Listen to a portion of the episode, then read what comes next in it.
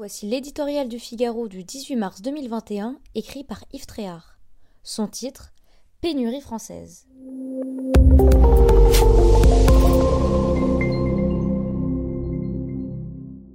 Un an déjà, le Premier ministre n'est plus le même.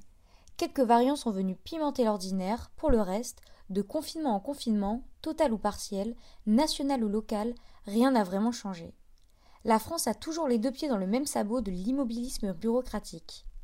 L'expérience de la pandémie aurait dû obliger le pouvoir exécutif à prendre des initiatives, à mieux se préparer aux caprices de ce satané virus. Eh bien non.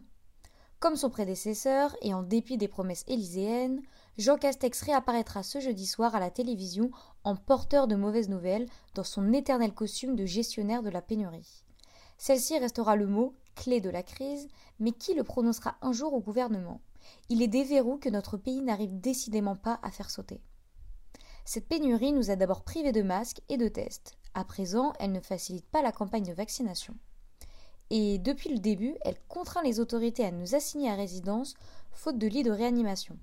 Or, si les pics épidémiques étaient imprévisibles dans le temps, il était possible d'en anticiper les effets sur les capacités d'accueil de notre appareil de santé. Le constat est malheureusement accablant, le nombre de lits n'a pas augmenté en 12 mois, le recours au privé fonctionne de façon aléatoire, et l'idée d'édifier des hôpitaux éphémères ici et là n'a effleuré l'esprit de personne.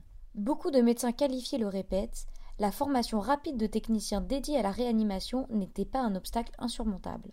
Certainement moins, en effet, que les résistances de notre machine hospitalo-administrative engluée dans ses corporatismes et son déni de la réalité.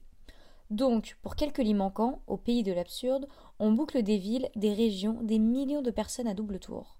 Ce mercredi, la Commission européenne a demandé aux pays membres de préparer la levée des restrictions de circulation pour le jour où la situation épidémiologique le permettra.